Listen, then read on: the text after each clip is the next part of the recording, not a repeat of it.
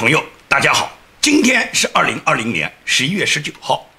我们今天的节目呢，主要呢是跟大家报告呢，我们从网上了解到整个这次大选舞弊呢，现在被川普总统和川普的律师们呢发现的很多重要的证据。现在呢，川普总统的团队呢，已经从德国呢拿到了多米尼的服务器，从德国这个多米尼服务器里面呢，已经恢复了原始的投票的这个数据。所以说呢，这些数据的恢复以后，最终呢就是铁证如山。那么在这些铁证面前，我相信美国最高法院大法官一定是能做出公正的判决，也就是最终胜利一定属于川普团队。因为这个服务器啊，尤其是拿到原始数据，对原始数据进行恢复以后，马上就知道原始数据是什么，现在被篡改的数据是什么。为什么民主党有人敢那么大的胆子来篡改美国大选的数据？这是严重的刑事犯罪，是对美国宪法的犯罪。在这种情况下，我觉得美国所有的司法人员，尤其是最高法院的大法官，他们在所有的证据摆在他们面前的时候，他们一定可以秉公执法的。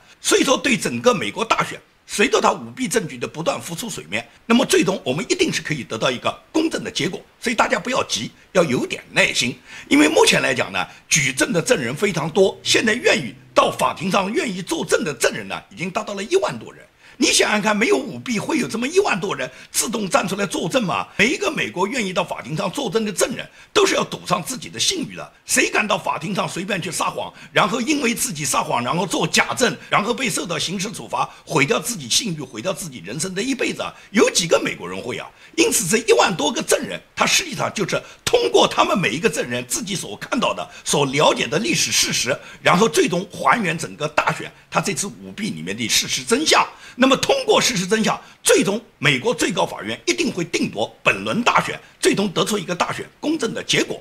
包括很多媒体采访了很多现场的目击人员，这些视频你们是看不到的。我呢，在我的节目里面有时候会插入几段视频。有的朋友呢，对这个视频呢不喜欢，但是你不喜欢呢，你可以选择跳过。绝大部分的听众要看，为什么呢？因为我插播的视频，绝大部分是美国主流媒体。根本就不会播出，是那些顶着风险或者是冒着被消耗、被惩罚的一些社交媒体或者是一些小媒体，他们在传播的一些真实内容。那么这些内容呢，是绝对需要美国广大民众了解的，尤其是海外华人民众，你们也需要了解本轮大选里面的真实现象。那么我给大家放一段视频，这段视频讲的是什么呢？是大选夜，也就是十一月三号夜里面，当时呢，底特律的计票人员他亲眼目睹了选票系统被人动手脚。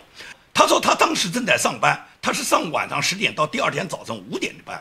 那么在这个计票的过程中，前面一开始都很正常，后来呢，管理人员要求他们去吃饭。那么吃饭以后，情况就变了，也就是在凌晨大概三到四点左右，地下室的后门打开了，一辆白色的大货车送进来。这个车上呢装着一箱一箱的选票，所有的选票上面只有一个人，就是拜登。那么每一台电脑都通过以太网网络连接到调制解调器上面，这些解调器上面都闪着绿灯，然后传输各种数据，而这些数据大量都是作弊造假的数据，都是把拜登一个人的选票往上加。所以你可以看到大选夜，川普总统他这个票仓里面选举的这个得票这个系数的曲线，川普总统在大幅领先的情况下，突然开始川普总统停滞不动了，然后拜登就一跃而上。一直超过川普，然后这个曲线才停止。所以说，这种票仓、这种计票都是完全不合理的。哪有那么多票，一下子就几十万张票就抄上来，而且都是一个人的呢？那显然这些票都是做过手脚的嘛。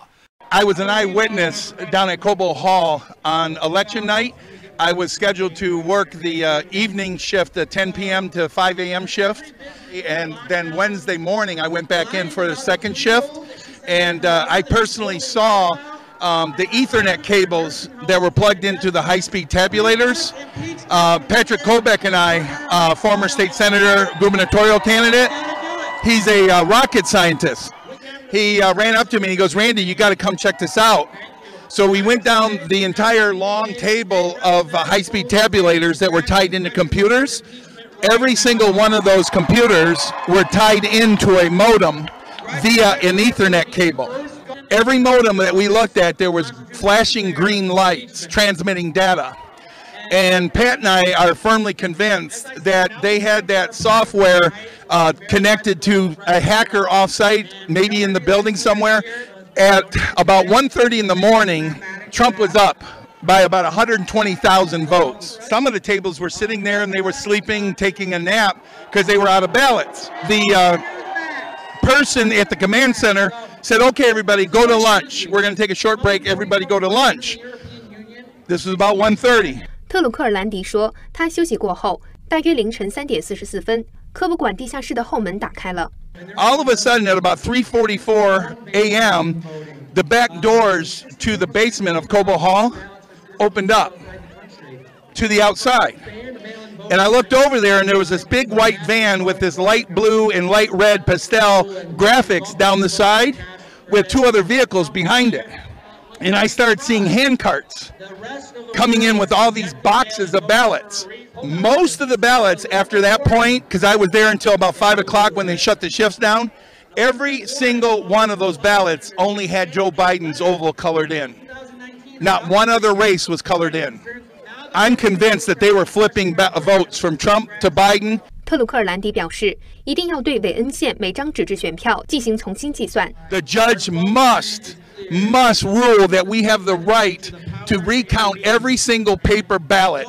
所以你通过这段视频呢，你就可以看出，这个是一个现场的计票人员，他本人通过他当天晚上的亲身感受，他就知道这些票一定是做了局的，一定是最终把川普总统的选票篡改成了拜登，然后就变成了拜登领先了。那么你想想看，在美国一个州就是底特律，或者是底特律下面的一个城市某一个县发生了这种情况，那么他们所在的州有那么多县呢？那么这些州里面其他县没有这样的情况吗？而且美国有那么多州呢，现在这个战场州这六个州选票始终计算不出来的州，都是什么？都是因为有大规模的舞弊事件。这些舞弊事件现在民主党就想方设法的去掩盖，但是呢，川普总统的团队和共和党的这些监票员呢，就需要把这个真相还原出来。因此，这个事情绝没有简简单单的过去。包括费城嘛，就是宾夕法尼亚州的这个费城嘛。费城有一个黑帮老大，他说他从民主党收了三十万美元，制造了三十万张帮助拜登当选的、制造拜登的假选票。他说，如果说川普总统可以赦免他这次的罪行，也赦免掉他过去的罪行，他愿意到国会去作证的，他愿意去揭露民主党收买他、给他钱，以及他制造这三十万张假的黑票的所有的证据。那么就说明这个黑帮老大他自己敢站出来，也就是这件事肯定是事实存在的。现在他就希望川普总统能赦免他的罪行。如果他的罪行能被赦免的话，他愿意作证。你想想看，到国会去作证，谁敢在国会上撒谎啊？这个黑帮老大有这个胆子吗？民主党实际上制造大量的假票以及篡改数据，这已经是多方面的证据显示了。这些证据的显示，最终就使得川普总统他律师团队里面一个大律师，就是我多次介绍过的林伍德。林伍德大律师昨天在佐治亚州，他提起了诉讼。他在这个诉讼状里面状告佐治亚州州务卿以及选举委员会成员私自与民主党，包括与希拉里的律师团队签订了协议，违背了当地州的法律。他允许缺席的选票可以不经过验证签名就计入最终选票。他要求法庭紧急终止认证选举结果，不经过立法委修改法律，不仅违反组织亚洲法，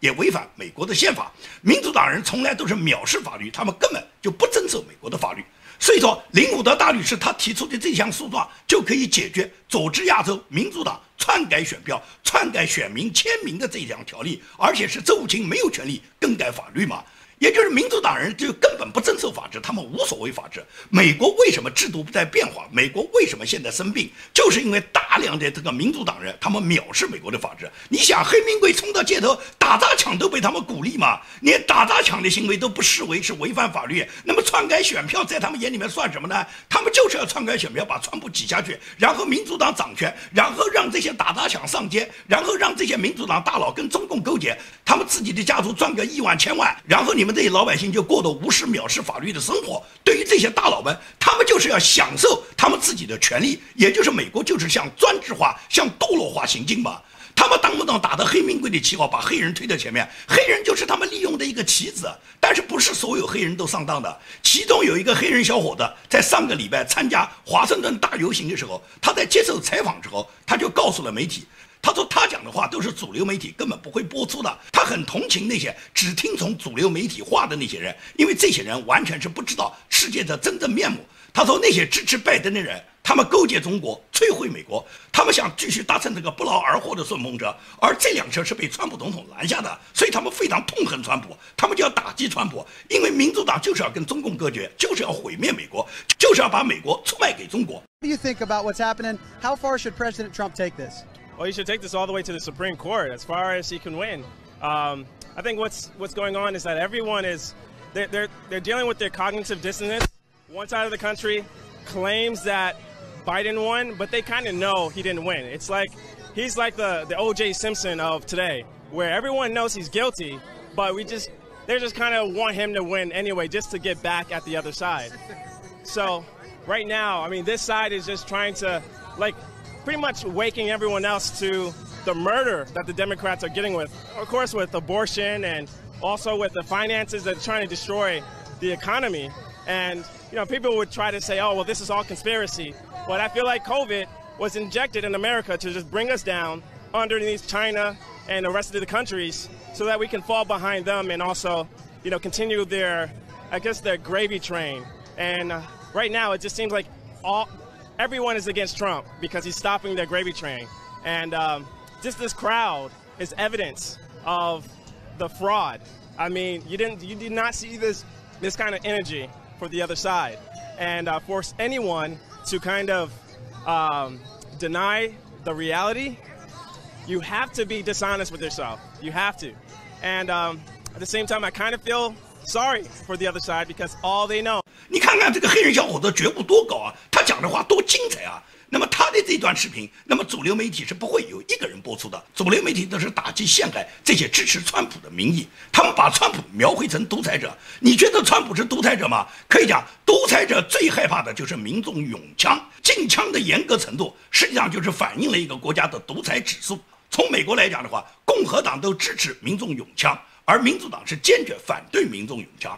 代表共和党参选的总统竞选人川普，川普总统是支持永枪的。你说他究竟是不是独裁呢？你看过世界上有哪一个独裁者是支持民众永枪的独裁者呢？因为民众一旦拥了枪，你哪有什么独裁的机会呢？所以说，把川普描绘成独裁的人，就是习近平的人，就是跟着习近平一起要摧毁美国制度的人。川普连自己发个推特都发不出，川普支持老百姓人人永枪，你觉得有这样的独裁者吗？习近平会让中国的老百姓人人永枪吗？习近平会让他自自己他的声音发不出中南海吗？习近平会让他自己要写一个推特、写个微博，然后发不出来吗？在中国有这样的事吗？所以说你对比一下，谁叫独裁者？美国的法律在建国之初之时候防的就是独裁者。所以，美国开国的这些国父们，他们制定的各种法律，这个三权分立，实际上就是总统你有行政权利，但是总统受到国会的制约，而国会的议员你不可以贪赃枉法，因为大法官，美国最高法院作为司法部门，在监督着你们，监督着总统，监督着国会议员。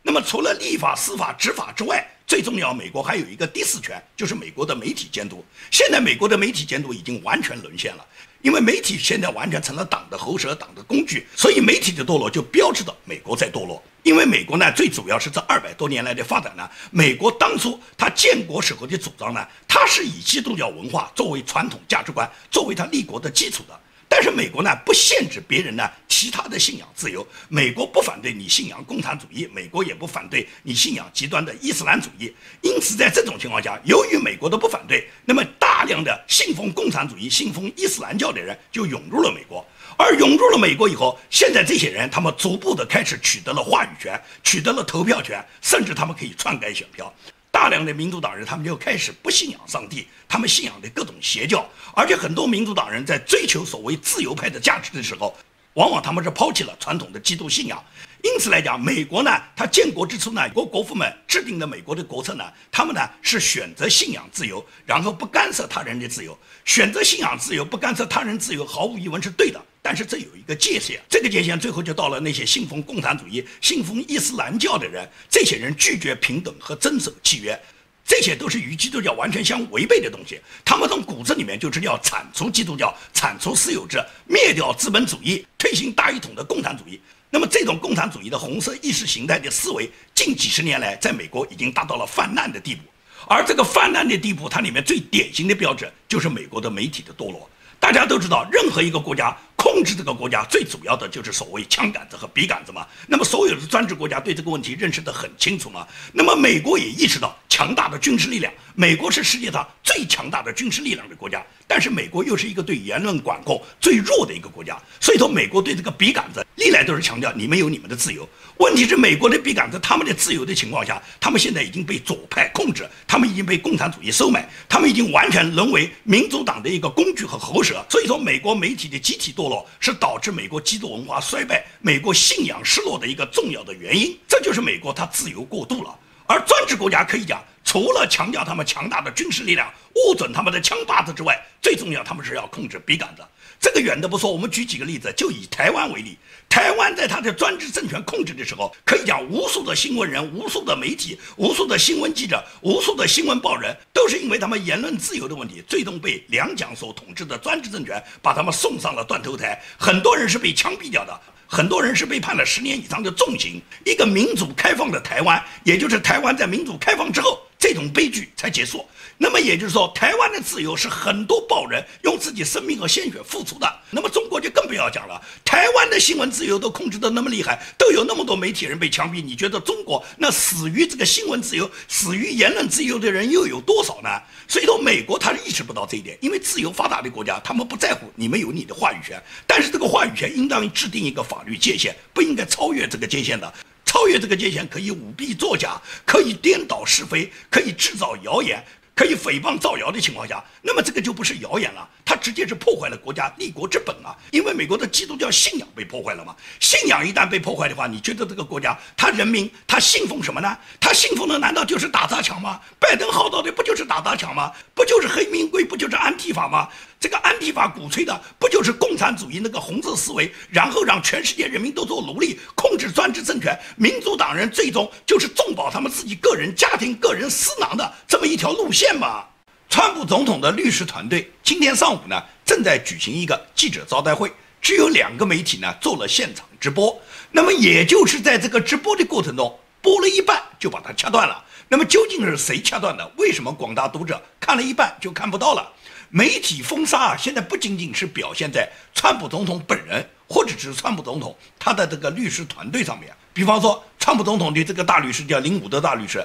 林伍德大律师他在福克斯做直播的时候，直播了一半就被掐断了吗？那么你看，川普总统本人他的律师团队都被掐断，更不要说是我们这些支持川普总统的自媒体了。我们的这些自媒体，只要你是挺川普的，你都肯定掉粉；你如果支持拜登呢，你就会涨粉。你不要认为你掉粉呢，是因为有一些人反对你；你也不要认为呢，你呢挺拜登以后呢，是很多人支持你呢，他们就主动来加你的粉。其实这都是系统帮你加粉和减粉。我们有管自媒体，只要你是挺川普的，你只要是坚持要弄清川普总统本次大选里面受到各种舞弊，你想弄清真相的，那你一定呢就会被黄标。就像我一样的，我给大家呢随手呢发一张我的截屏的图，也就是自从本轮大选。媒体宣布拜登已经当选之后，那我们都在质疑啊，而且我们需要了解各种真相。你看我的节目多少期的黄标，他也就是说，油管他就主动给你加上黄标，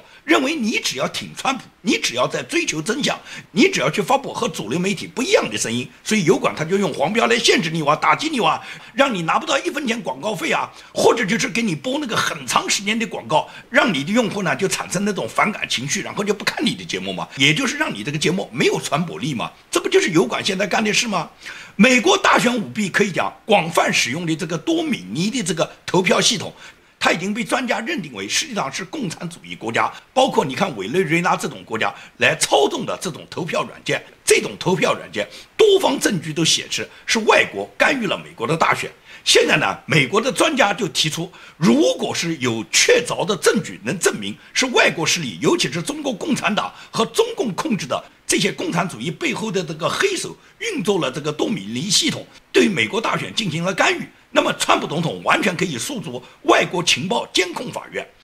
川普律师团队在多个摇摆州针对选举违规和舞弊的诉讼还在持续。若发现有外国势力介入本次大选，川普团队很可能会诉诸于美国外国情报监控法院。该法院创立于1978年，911事件后权力不断扩展，甚至被称为“影子最高法院”。川普上任之初的通俄门就是该法院审理判案。法院设立目的就是防范美国的敌人危害国家安全。本次大选被广泛使用的加拿大投票机公司多米尼饱受质疑，其所依赖的 Smartmatic 选举管理系统被指可秘密修改选民投票。川普律师朱利安尼受访时直言，Smartmatic 公司与委内瑞拉和中共关系密切。川普团队的林伍德律师日前也推文说：“我们的国家正在和共产中国交战，一场善恶之战。多米尼是用来控制我们选举的共产主义投票系统。”专家认为，若有足够证据证明中共或其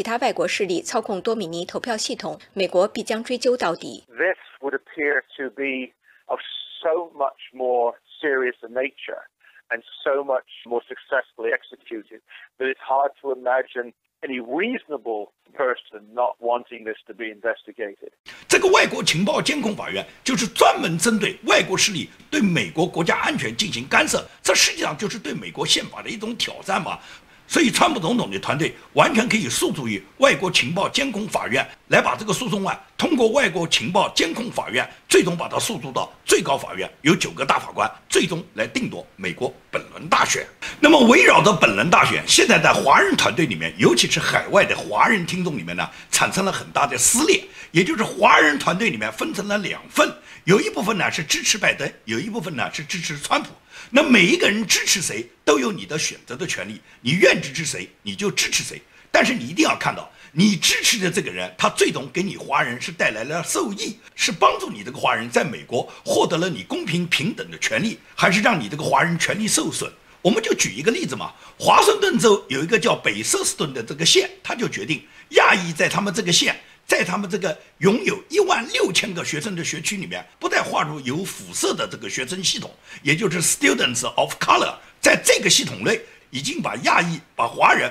把它划分到白人范围。美国多数的左派州啊，他们近年来都加紧推行他们这个辐射平等教育计划，也实际上就是把华人呢要排挤掉，把华人呢把它排除出有色人种，让华人呢跟白人一样，实际上就是对华人和对白人在教育上面。一种限制，也就是你无论是进入高校，你选择工作，你招生招工，尤其是考入美国知名的名校、藤校这一类的时候，是按照辐射来决定你的这个入学比例的。十个黑人学生得到藤校录取，华人只能占到十分之一，华人只能有一个，白人也不够占到四个。这是多数州和多数藤校他实行的对黑人、对华人，尤其是对华人一种歧视的政策。凭什么十个黑人学生可以入校，只有一个华人呢？他们推行的这个辐射平等教育计划，包括非常荒谬的，说是把数学教学就是一种种族主义，然后认为数学教学，因为数学教学大家都知道，亚裔很领先嘛，